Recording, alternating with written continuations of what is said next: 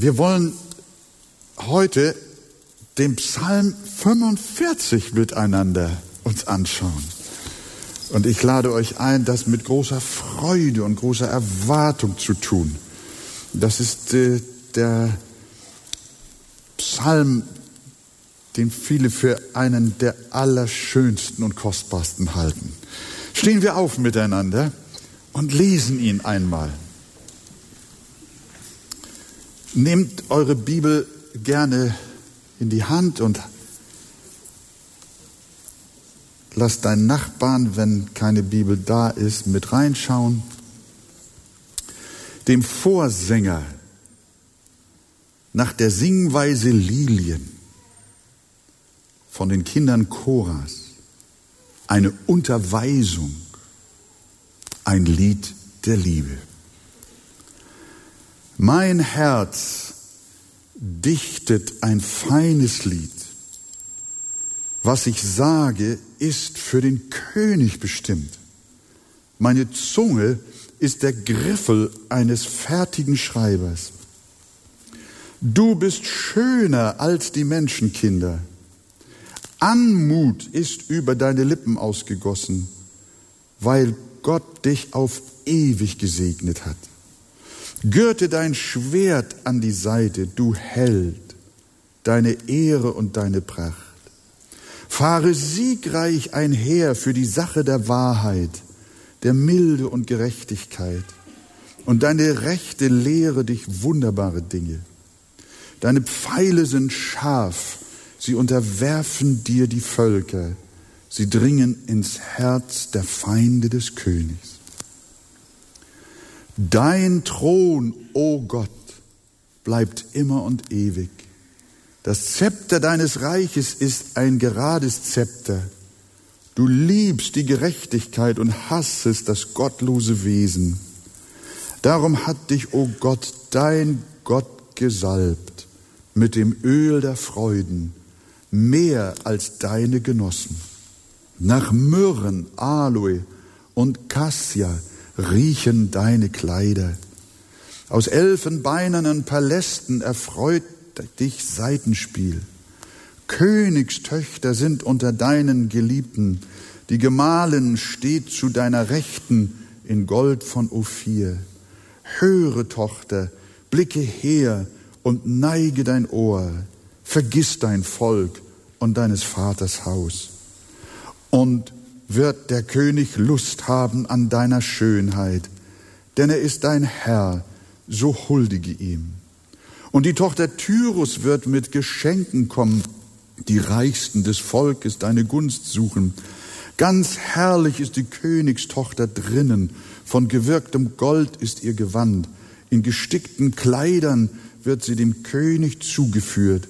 Die Jungfrauen, die sie begleiten, ihre Gespielinnen werden zu dir gebracht. Man führt sie mit Freuden und Frohlocken und sie gehen ein in des Königs Palast. An deiner Väter Stadt werden deine Söhne treten, du wirst sie zu Fürsten setzen im ganzen Land. Ich will deinen Namen erwähnen für und für. Darum werden dich die Völker preisen, immer und ewiglich. Herr Jesus Christus, wir bitten dich, öffne uns die Schrift, dass wir verstehen und dass wir dich anbeten in der Wahrheit, die wir in diesen Worten finden. Amen. Lasst uns gern Platz nehmen, liebe Geschwister. Ein Lied von den Söhnen Koras, ein Maskil sagt es, eine Unterweisung, also nicht nur ein Lied der Liebe, sondern ein Lehrwort. Daraus können wir etwas lernen. Ein Psalm, der vermutlich bei vielen Hochzeiten, vor allen Dingen bei königlichen Hochzeiten, gesungen wurde. Es ist ein Lied der Liebe, ein Hochzeitslied. Für wen ist denn dieses Lied im Besonderen bestimmt? Vers 2 verrät uns das. Mein Herz dichtet ein feines Lied, was ich sage, ist für den König bestimmt. Also ein Lied für den königlichen Bräutigam. So habe ich meine Predigt heute überschrieben. Und die meisten Ausleger, ich glaube sogar von den Wiedergeborenen sind es alle, die erkennen in diesem König Jesus Christus.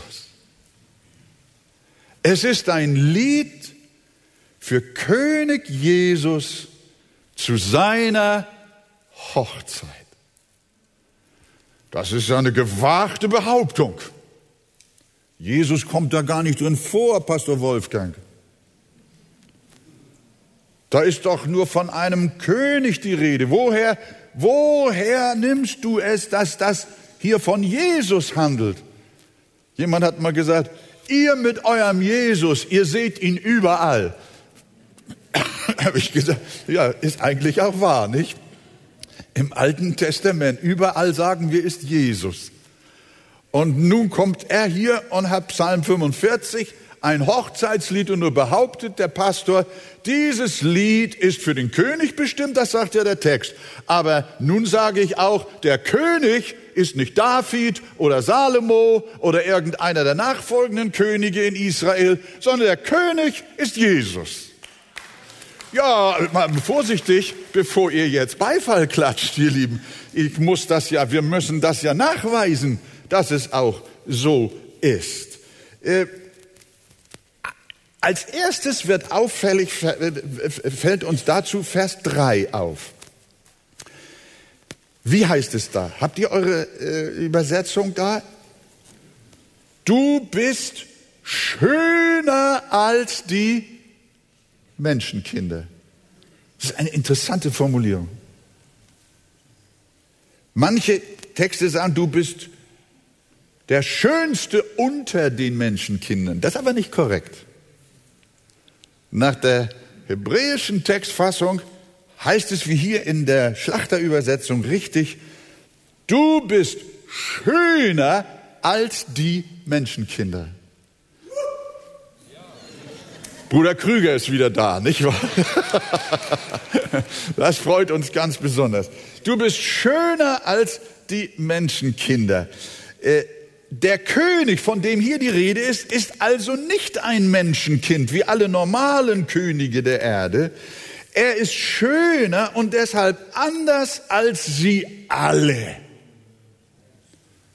Er ist schöner als die Menschenkinder. Jeder König ist auch ein Menschenkind. Aber er ist schöner als die Menschenkinder. Wir wissen, Jesus hatte keine Sünde. Aber wir sehen Jesus in diesem Psalm auch anhand von Hebräer 1. Habt ihr, habt ihr eure Bibeln da? Ich bin heute nicht mit dem Fernsehen dran. Darf ich meine Jacke ausziehen? Äh, wir sind so richtig unter uns heute.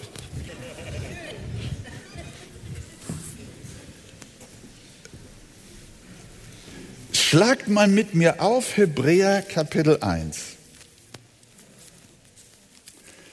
Da seht ihr, ist in dem ganzen Text von Jesus Christus die Rede, dem Sohn Gottes. Unzweideutig. Nachdem Gott in vergangenen Zeiten vielfältig und vielerlei Weise zu den Vätern geredet hat, durch die Propheten, hat er in diesen Tagen zu uns geredet durch den Sohn. Der Sohn ist das Thema. Vers 4. Und er, der Sohn, ist umso viel erhabener geworden als die Engel, als der Name, den er ererbt hat. Und dann Vers 5. Denn zu welchem von den Engeln hat er jemals gesagt, also Gott, du bist mein Sohn, heute habe ich dich gezeugt. Also wir sehen, hier ist die Rede von dem Sohn. Vers 6. Und wenn er den Erstgeborenen wieder in die Welt einführt, spricht er, und alle Engel Gottes sollen ihm anbeten. Hier spricht er von dem Sohn. Vers 7. Von den Engeln zwar sagt er, er macht seine Engel zu Winden und seine Diener zu Feuerflammen. Jetzt Vers 8. Aber von dem Sohn, sagt der Herr, Dein Thron, o oh Gott, währt bis in alle Ewigkeit. Das Zepter deines Reiches ist ein Zepter des Rechts. Du hast Gerechtigkeit geliebt und Gesetzlosigkeit gehasst. Darum hat dich, o oh Gott, dein Gott mit Freudenöl gesalbt, mehr als deine Gefährten. Welcher Text ist das? Konnt ihr noch nicht folgen? Das ist Psalm 45. Hebräer zitiert Psalm 45 und sagt uns klipp und klar, von wem in dem Psalm 45 die Rede ist. Nämlich von dem Sohn von Jesus Christus. Dein Thron, o oh Gott. Denn ihr habt ja gelesen, Psalm 45, da heißt es, Vers 7, dein Thron, o oh Gott, bleibt immer und ewig. Das Zepter deines Reiches ist ein gerades Zepter. Du liebst Gerechtigkeit und hast das gottlose Wesen. Darum hat dich, o oh Gott, dein Gott gesalbt mit dem Öl der Freuden mehr denn alle deine Gesellen. Es handelt sich also nicht um eine Erfindung von Menschen in diesem Psalm Jesus als den König und Bräutigam zu sehen, sondern das Neue Testament sieht Jesus Christus als den König und seine Hochzeit, von dem hier in unserem Psalm die Rede ist. Unser Psalm ist also ein Lied, ein Liebeslied, das dem König aller Könige bestimmt ist, nämlich Jesus Christum, dem Bräutigam seiner Gemeinde. Das ist zunächst einmal die grundsätzliche Feststellung. Und nun sagt er, mein Herz dichtet ein feines Lied. Mein Herz fließt über, muss es eigentlich heißen. Hier sehen wir, dass das Herz dieses Psalmisten bei der Sache war. Wir haben heute viele christliche Liedermacher. Man hat manchmal den Eindruck, des Liedermachens ist kein Ende. Aber hier war jemand am Werk, dessen Herz brannte. Deshalb sagte er nicht, ich dichte ein feines Lied, sondern er sagt, mein Herz tut es. Der Heilige Geist muss ihm Jesus geoffenbart haben und dessen kommende Hochzeit. Und da war er so überwältigt, dass sein Herz überfloss, dass, wie der Text auch sagt, es aufwallte in ihm und seine Zunge zu einem Griffel wurde und dieses wunderbare Lied verfasste. Er sagt mit diesen Worten eigentlich, es ist eine Inspiration in seiner Seele gewesen. Und er hat dieses Lied aus dem Herzen, aus dem Heiligen Geist geschrieben. Und ich möchte euch auch bitten, liebe Gemeinde, wenn es hier heißt, mein Herz fließt über von einem, mit einem lieblichen Lied. Ich weiß nicht, ob euch das aufgefallen ist, dass unsere äh, Zeit des Lobpreises, des Lobgesangs manchmal unterschiedlich ausfällt. Habt ihr das gemerkt? Manchmal, dann ist das, wenn man hier vorne steht und die Gemeinde singt, als wenn Wellen aus der Nordsee zu uns kommen. Es ist wie, wie Wogen der, der, der, der Herzen, wie Flammen, die ineinander schlagen. Und man spürt, da ist ein Lobgesang der Gemeinde, der aus den Herzen der Geschwister kommt. Und manchmal hast du das Gefühl, die sind gar nicht dabei. Ich kenne das ja von mir selber auch. Aber liebe Gemeinde, wenn wir von Jesus singen, wenn wir ein Lied singen, das dem König bestimmt ist, dann geht das nicht, dass wir das mit kaltem Herzen tun, sondern dann müssen wir wie der Psalmist sagen, mein Herz fließt über mit einem feinen Lied. Und kommt doch jedes Mal so in die Versammlung, dass wir dem Herrn ein Loblied singen, dem König, dem Bräutigam, Jesus und ihn verherrlichen mit der ganzen Kraft unseres Herzens. Wir wollen nicht plappern wie die Heiden, wie Jesus sagt, sondern wir wollen aus der Tiefe unserer Seele Gott anbeten.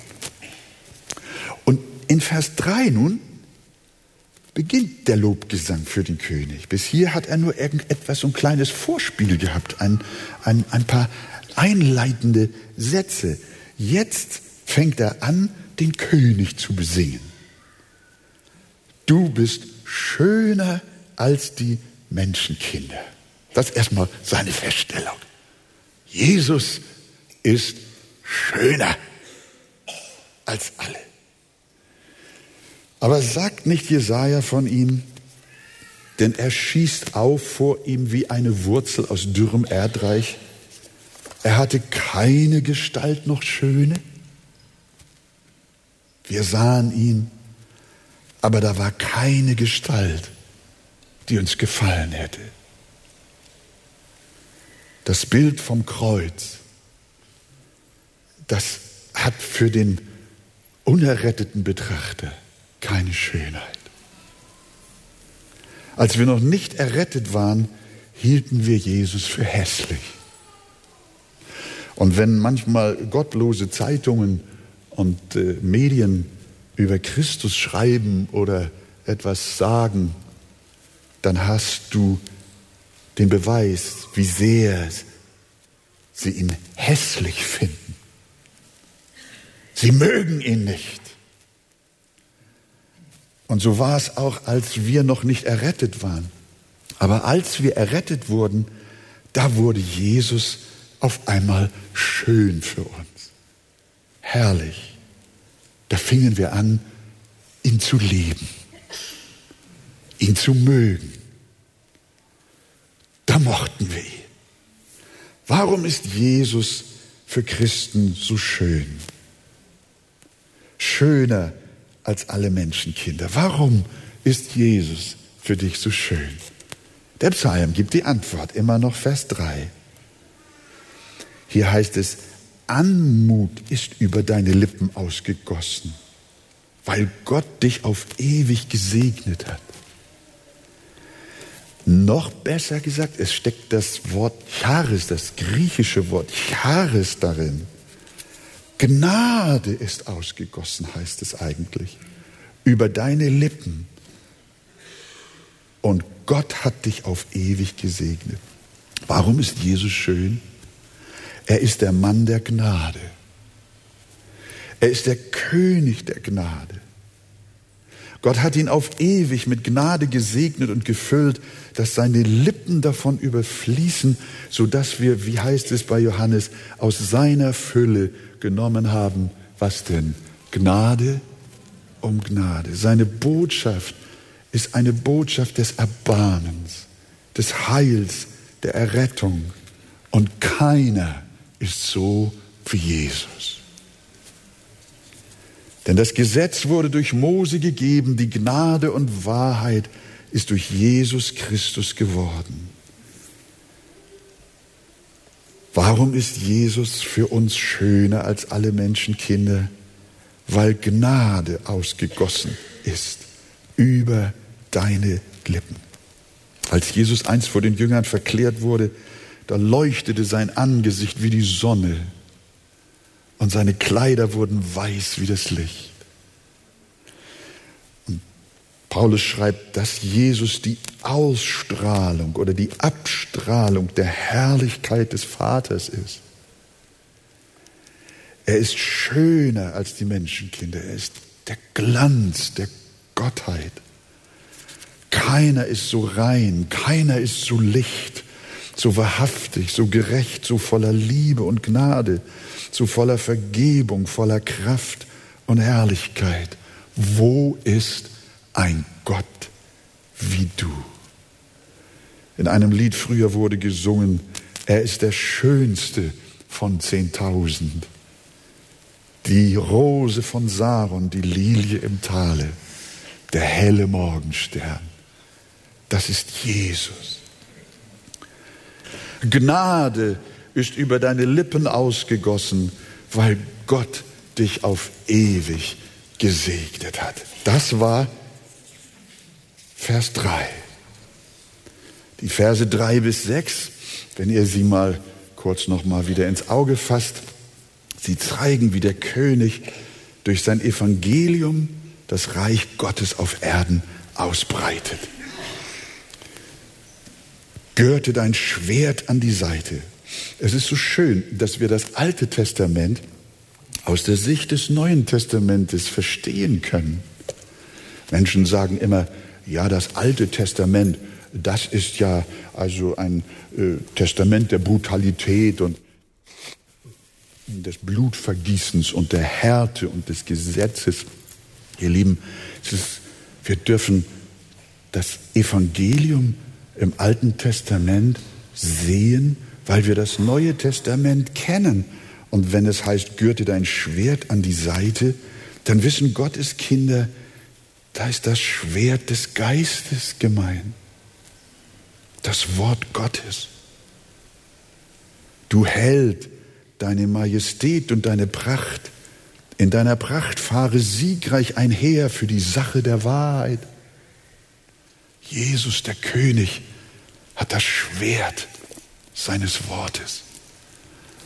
Und er streitet für die Sache der Wahrheit auf dieser Erde. Die Sache der Wahrheit, der Sanftmut und Gerechtigkeit. Vielleicht ein Ausdruck für das Evangelium. Und deine Rechte lehre dich furchterregende Taten. Wir wissen, dass Jesus auch als König der Richter sein wird. Deine Pfeile sind scharf, sie unterwerfen dir die Völker, sie dringen ins Herz der Feinde des Königs. Das Evangelium, so lehrt uns auch das Neue Testament, ist ein zweischneidiges Schwert und dringt durch und erobert die Herzen von Menschen bis heute. Dann kommt Vers 7. Hier ist ein Beleg dafür, dass nach der Schrift Jesus Christus Gott ist. Der inspirierte Sänger besingt den König, indem er sagt, schaut Vers 7 an, dein Thron, o oh Gott. Spricht er ihn mit Gott an. Das ist wieder ein Beleg. Hier handelt es sich nicht um einen menschlichen König. Dein Thron, o oh Gott, bleibt immer und ewig. Das Zepter deines Reiches ist ein Zepter des Rechts. So wie die ganze Schrift sagt auch diese Stelle, dass Jesus Gottes Sohn ist, die zweite Person der Gottheit. Vers 8 wiederholt diese göttliche Anrede. Und da heißt es, du liebst die Gerechtigkeit und hasst die Gesetzlosigkeit. Wir sehen, der Mann der Gnade hebt nicht das Gesetz auf und liebt die Gesetzlosigkeit. Der Mann der Gnade hasst die Gesetzlosigkeit und er liebt die Gerechtigkeit. Und darum, und jetzt wieder, darum hat dich, oh Gott, dein Gott, Jesus war Gott und ist Gott. Aber es kann auch gesagt werden, dass er einen Gott hat, seinen Vater. Als äh, Jesus äh, auferstanden war, dann wollte einer seiner Jünger es genau wissen. Und Jesus hat gesagt, rühre mich nicht an, denn ich bin noch nicht aufgefahren zu meinem Vater und zu meinem Gott. Jesus liebt Gerechtigkeit und hasst Gericht. Darum hat dich, o oh Gott, dein Gott gesalbt mit Freudenöl, mehr als deine Gefährten. Hier kommt wieder äh, etwas ganz Schönes. Wie hat Gott, der Vater, den Sohn Gottes gesalbt? Obwohl der Herr Gott war, hat ihn Gott der Vater gesalbt und ihn ausgerüstet für das Werk der Erlösung. Darum sprach Jesus zu Beginn der Worte seines Dienstes auch ein Zitat aus dem Alten Testament, aber gefunden bei Lukas. Der Geist des Herrn ist auf mir, weil er mich gesalbt hat. Und darum heißt der König auch Christus. Was heißt das auf Deutsch? Der Gesalbte. Auch der Messias. Was heißt Messias auf Deutsch? Der Gesalbte. Messias ist nur der aramäische Name für gesalbt. Messias ist der Gesalbte und Christus ist das griechische bzw. lateinische Wort für gesalbt. Jesus, der Christus, ist der Gesalbte, der König, Priester und Prophet in allem. Gott hat ihn auserwählt, gesegnet und gesalbt. Und darum hat dich, o oh Gott, dein Gott gesalbt mit Freudenöl. Womit hat er ihn gesalbt? Mit Öl. Mit Rapsöl? Oder mit Olivenöl? Nein, mit Freudenöl. In welchem Geschäft kriegt man Freudenöl? Ich glaube, da muss man ins Reformhaus gehen, nicht? Nein. Nein, dieses Öl gibt es nirgendwo zu kaufen. Wer möchte gerne Freudenöl haben? Darf ich mal, äh, mal nachfragen? Ja, das, wo, Freudenöl, wo kriegt man das her? Es kommt vom Himmel. Und dieses Öl ist ein Bild auf den Heiligen Geist. Und deswegen hat ja der Herr gesagt, wir haben schon zitiert, der Geist des Herrn ist auf mir, weil er mich gesalbt hat. Also es ist der Heilige Geist, der dem Herrn Jesus eine wunderbare Salbung vermittelt hat. Und wir wissen, dass Jesus schon immer gesalbt war, von Ewigkeit gesalbt war und dass er auf Erden auch immer wieder gesalbt wurde. Wir erinnern uns allerdings an seine Taufe, da stieg der Heilige Geist in leiblicher Gestalt wie eine Taube auf ihn herab. Und eine Stimme ertönte aus dem Himmel, die sprach, du bist mein geliebter Sohn, an dir habe ich wohlgefallen. Und wenig später heißt es, und Jesus kehrte in der Kraft des Geistes zurück nach Galiläa und er lehrte in den Synagogen. Jesus war und ist der Gesalbte mit dem Öl des Heiligen Geistes gesalbt und mit mächtiger Kraft erfüllt und ausgerüstet. Sonst hätte Jesus diesen Dienst gar nicht tun können. Noch dieses Wort Freude. Es heißt, du hast, darum hat dich, o oh Gott, dein Gott, gesalbt mit Freudenöl. Es war nicht ein Öl der Traurigkeit. Der Heilige Geist wirkt bei Menschen manchmal auch Traurigkeit, wenn er sie zur Buße führen will. Dann ist es ein Öl der Traurigkeit und vielleicht sogar ein Öl der Verzweiflung. Dass Menschen erkennen, ich kann so wie ich bin nicht zu Gott kommen. Ich brauche Jesus, erkennst du, einen Mittler. Aber wenn du dann durch Jesus zum Vater geführt bist und er dir die Wiedergeburt schenkt, dann wirst auch du mit Freudenöl erfüllt. Das Öl war nicht ein Öl der Verzagtheit des Unglaubens, sondern ein Öl der Freude. Obwohl der Herr Kampf, Verfolgung, Leiden und Tod erlitt, war sein Herz doch immer von einer Grundfreude erfüllt, der Freude am Herrn, seinem Vater und Gott. Wir lesen Lukas 10, zu der Stunde freute sich Jesus im Heiligen Geist. Kennt ihr das? Sich im Heiligen Geist freuen? Das ist eine ganz andere Freude, als diese Welt sie bieten kann. Das ist eine unerschütterliche Freude, eine bleibende Freude. Manchmal wird diese Freude überflutet von den Sorgen und den Ängsten und den Nöten unseres Lebens. Aber tief drunter, im Grund, da bleibt diese Freude. Unser ganzes Leben ist auf diesem Freudenöl aufgebaut. Jesus freute sich. Ich preise dich, Vater, Herr des Himmels und der Erde, weil du dies den Weisen und Klugen verborgen hast und hast es den Unmündigen offenbart. Jesus freute sich im Heiligen Geist über die herrliche Wahrheit der Auserwählung. Er freut sich darüber, dass ihm eine herrliche Braut zuteil wird. Jesus freut sich auf die Hochzeit des Lammes. Er freut sich über einen Sünder, der Buße tut. Und von diesen Sündern gibt es Millionen. Und Jesus hat millionenfache Freude. In Zephania 3, Vers 17 das berühmte Wort, der Herr, dein Gott, ist in deiner Mitte hier unter uns. Der Herr, dein Gott, ist in der Mitte der Arche. Ein Held, der rettet. Er wird sich über dich freuen mit Wonne. Er wird still sein in seiner Liebe. Er wird über dich jubeln, frohlocken. Jesus freut sich über seine Kinder. Wir haben einen fröhlichen Gott. Habt ihr das gewusst? Einen Erretter, der mit Freudenöl gesalbt ist.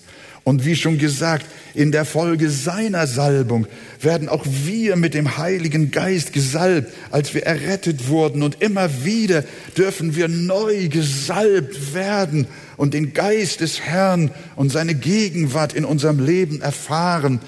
Das heißt, der Geist des Herrn ist auf mir, weil er mich gesalbt hat. Wozu? Um zu trösten alle Trauernden zu Zion, damit jetzt nicht ihm, er hat das Freudenöl, aber jetzt heißt es, damit ihnen, damit euch ihnen Kopfschmuck statt Asche, Asche gegeben werde und jetzt Freudenöl statt Trauer und Feierkleider statt eines betrübten Geistes, dass sie genannt werden Bäume der Gerechtigkeit, eine Pflanzung des Herrn zu seinem Ruhm. Gelobt sei sein Name.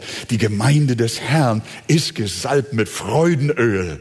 Und Gottes Kinder sind fröhliche Kinder. Und wir dürfen uns freuen mitten im Leid. Die Freude am Herrn ist unsere Stärke. Freuet euch. Und abermals sage ich, freuet euch, denn ihr seid gesalbt mit Freudenöl. Und alles Volk sagt, ich hoffe das, dass ihr Amen sagt.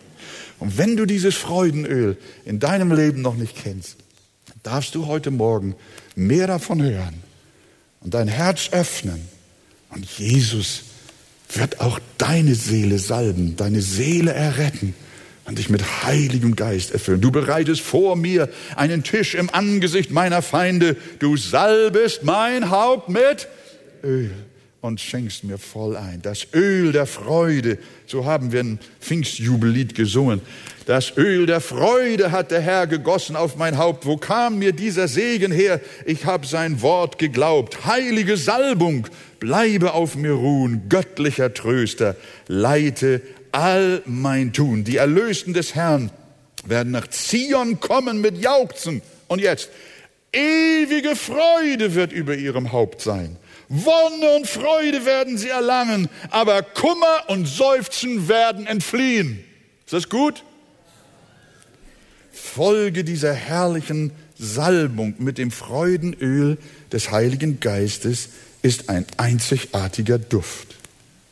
Vers 9. Ich muss mich jetzt beeilen. Nach Myrrhe, Aloe, Cassia duften deine Kleider. Die Gemeinde, die Braut.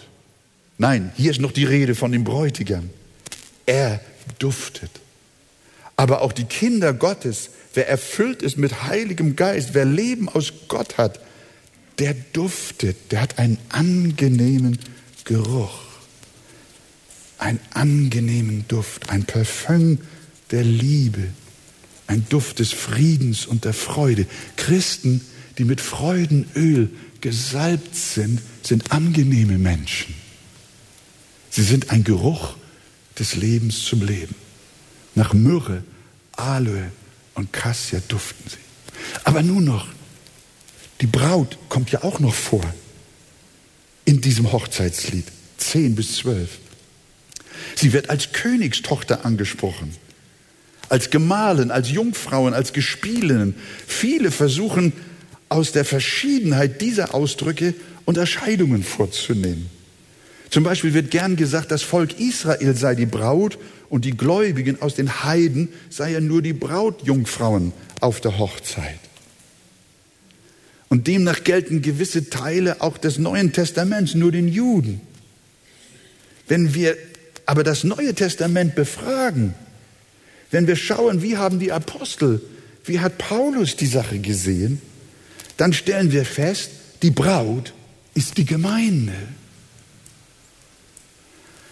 Die Gemeinde aus den Juden und aus den Heiden, die Gläubigen. Epheser 5, der berühmte Text. Denn der Mann ist das Haupt der Frau, wie auch Christus das Haupt der Gemeinde. Die Gemeinde wird als die Braut, als die Frau des Christus beschrieben. Ihr Männer liebt eure Frauen, wie auch Christus seine Gemeinde geliebt hat und hat sich selbst für sie dahingegeben. Und jetzt, dies Geheimnis ist groß. Und weiter, ich deute es aber auf Christus und die Gemeinde. Die Gemeinde ist die Braut. Im 2. Korinther 11, Vers 2 wird es ebenfalls deutlich. Da schreibt der Apostel, ich eifere um euch mit göttlichem Eifer, denn ich habe euch einem Mann verlobt. Und da schreibt er den Korinthern, den Heidenchristen. Ich habe euch einem Mann verlobt, um euch als eine keusche Jungfrau Christus zuzuführen. Er redet von der Gemeinde. Psalm 45 besingt die Braut des Lammes, von der in der Offenbarung die Rede ist. Lasst uns fröhlich sein und jubeln und ihm die Ehre geben. Denn die Hochzeit des Lammes ist gekommen und seine Frau hat sich bereit gemacht. Und wer ist diese Frau? Es wurde ihr gegeben, in feine Leinwand sich zu kleiden, rein und glänzend. Denn die feine Leinwand ist die Gerechtigkeit der Heiligen. Sind nur die Juden die Heiligen? Nein. Es sind unter den Juden Heilige, Auserwählte. Aber es sind auch unter den Heiden Heilige und Auserwählte. Die Heiligen bekommen das Hochzeitskleid. Und das ist die Gemeinde. Das Kleid der Gerechtigkeit, das der Bräutigam uns erworben hat. Als meine Frau mich heiratete oder umgekehrt, nein, als wir heirateten, da durfte ich das Brautkleid nicht sehen. Richtig.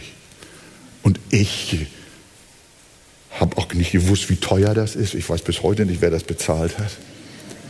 Aber aus meinem Studentenportemonnaie ist das nicht gekommen. Aber wisst ihr, woher unser Hochzeitskleid kommt? Vom Bräutigam. Und ein teures Kleid. Hm. Ein wunderbares Kleid. Ein weißes Kleid. Ein reines Kleid. Ein Kleid der Gerechtigkeit, das Jesus am Kreuz für alle seine Auserwählten erworben hat. Halleluja. Und hier in Psalm 45 wird jetzt von dieser Braut gesungen und sie wird beschrieben und der König wird Lust haben an deiner Schönheit, an der Schönheit der Braut. Denn er ist dein Herr und du sollst ihn anbeten.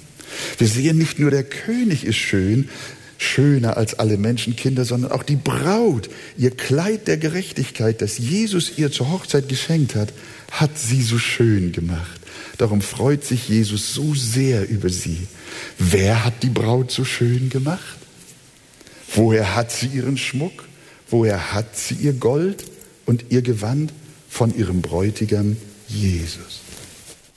Ihr Männer, liebt eure Frauen, gleich wie auch Christus die Gemeinde geliebt hat und sich selbst für sie hingegeben hat. Was denn? Damit er sie heilige, nachdem er sie gereinigt hat durchs Wasserbad im Wort, damit er sie sich selbst darstelle als eine Gemeinde, als eine Braut, die herrlich sei, so dass sie weder Flecken noch Runzeln, noch etwas Ähnliches habe, sondern dass sie heilig und tadellos sei. Liebe Gemeinde, Jesus möchte auch seine Braut in Schönheit sehen. Und er wird sie einmal in absoluter Schönheit sehen. Kein Flecken, kein Runzel im Kleid der Gerechtigkeit. Aber ich habe eine Frage. Wollen wir nicht hier auf Erden schon schön sein? Oder wollen wir unser Kleid immer noch besudeln? Wollen wir wirklich unser Hochzeitskleid, das Kleid der Gerechtigkeit beschmutzen? Mit der Welt, mit Sünde, mit Unreinheit? Nein, wir wollen uns rein halten. Hier, und damit schließe ich dann, ich komme nicht ganz durch. Da heißt es in Vers 11, höre Tochter, blicke her und neige dein Ohr. Was soll sie hören? Brautgemeinde, höre, neige dein Ohr. Vergiss dein Volk und deines Vaters Haus. Vergiss es. Vergiss dein altes Leben. Vergiss das Haus der Sünde, in dem du groß geworden bist. Vergiss deine Jugend, in der du gefallen bist. Ein, ein Mann wird Vater und Mutter verlassen und seiner Frau anhängen. Das hat Jesus getan, als er am Kreuz kam. Mein Gott, mein Gott, warum hast du mich verlassen? Das hat er getan um unseren Aber hier ist die Aufforderung, dass wir als die Braut Jesu, als Kinder Gottes, Vater und Mutter verlassen sollen. Wer Vater und Mutter mehr liebt als mich, der ist mein nicht wert. Aber wenn wir zu dieser gereinigten, geheiligten Braut gehören, dann leben wir für Jesus und nur noch für ihn in Jesu wunderbarem Namen. Lasst uns auch entsprechend unserer Gerechtigkeit wandeln und der Schönheit. Lasst uns gerecht leben, lasst uns heilig sein, voller Reinheit und Liebe, damit der König jetzt schon an seiner Braut und ihrer Schöne Freude haben kann. Soll Jesus eine schöne Arche haben? Soll Jesus eine Arche haben, an der er Freude hat? Und wir wollen wandeln in Reinheit vor dem Herrn. Und deshalb feiern wir das Abendmahl. Gott möge uns segnen.